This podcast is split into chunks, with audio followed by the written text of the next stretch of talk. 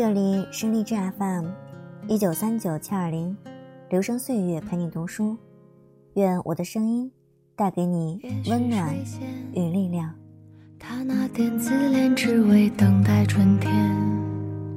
如果说情深最后总是缘浅，专情岂不是太可怜？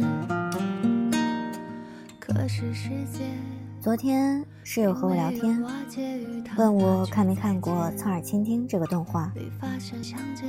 他说，虽然不是宫崎骏导演的，但里面的人物是他画的，真的很好看。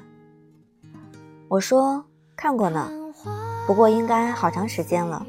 我记得当时还发了一条朋友圈，然后我俩就找到我的那条朋友圈。不得不承认，我的记忆力还是很好的。那是一六年一月九号，那时候还在准备期末考试，去图书馆占座吧。我们都等着图书馆开门，所以见证了清晨阳光照耀下的一排排桌子。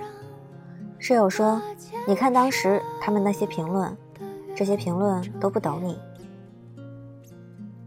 当时我写的是电影里的一句台词：“走吧。”别害怕，趁着下午气流乱的时候，我连星星都能摘得到。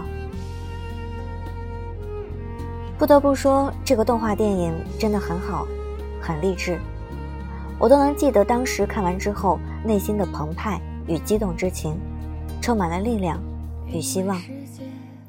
电影大致是平时爱看书及作诗的月岛文，因为借书卡上重复出现的名字。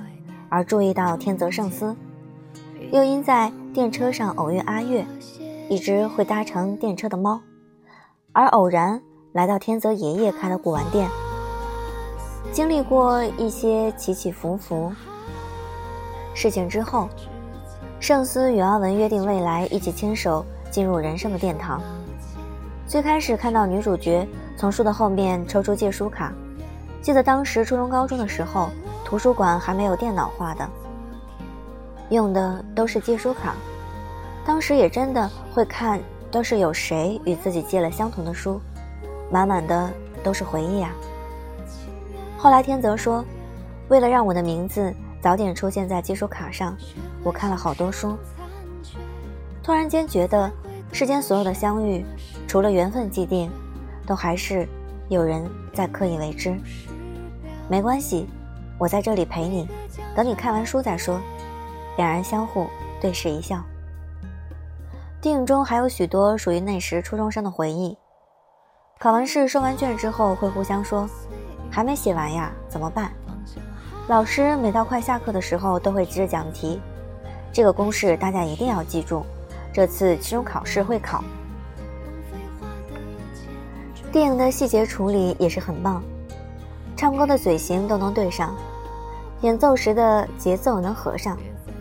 据说为了演奏的那几分钟动画，做了半年的时间。一九九五年上映的电影处理的这样好，真的是用心的。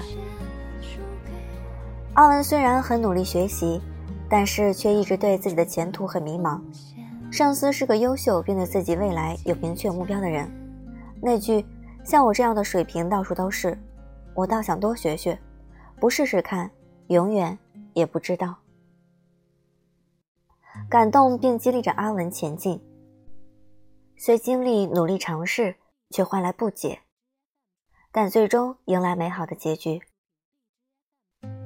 记得有一段，是阿文写完故事书，拿给圣思的爷爷看，他哭着说：“因为圣思一步步走得好快，我好想跟上他的脚步。”我写了之后才发现。光是想写是不够的，要学的东西还有很多很多。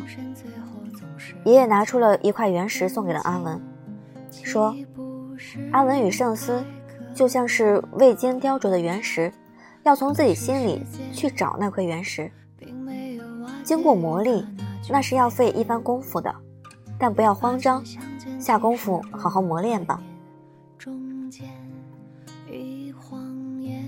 阿文骑着单车坐在圣寺自行车后座。我早就想好了，我要载着你翻山越岭。我也早就想好了，我不要变成你的包袱，我要在背后支持你。只要有你在，我就会努力。我很高兴，我尽了力，让我更了解我自己。我会更加努力，为了梦想，共同努力奋斗。因为爱情，相互扶持前行。因为你，我愿意成为一个更好的人，不想成为你的包袱。我想在背后支持你，我因此发奋努力，为了想要证明我足以与你相配。最后，故事结尾唱起了片尾曲，在那个桥上，人来人往，车来车往，又是一个又一个故事。在贴吧上看到了这样一段话：这部电影影响我们许多，至于为什么会影响这么深，可能。是这一时期，我们都很迷茫，需要一名精神榜样，而圣斯、阿文恰好足够成为我们的榜样。圣斯的爷爷在同时间撑起一片心灵的乌托邦，以至于我们在欣赏侧耳的时候也能够得到慰藉。阿文的母亲、父亲、姐姐在鼓励的同时，却不忘提醒阿文和我们不要只顾仰望星空。而双脚离地，理想、努力，在这个社会渐渐模糊的字眼，通过侧耳，在每个人心上重新写下。恋爱应该是双方扶持对方，共同完成自己的目标，而不是虚幻的思想、肤浅的物质和纸醉金迷的生活。我有种感觉，好像很久以前就已经认识你了。有时候。又一直急着想要看到你，今天看到你，又觉得心里酸酸的。走吧，别害怕，趁着下午气流乱的时候，我连星星都能摘得到。为了梦想，共同努力奋斗；因为爱情，相互扶持前行。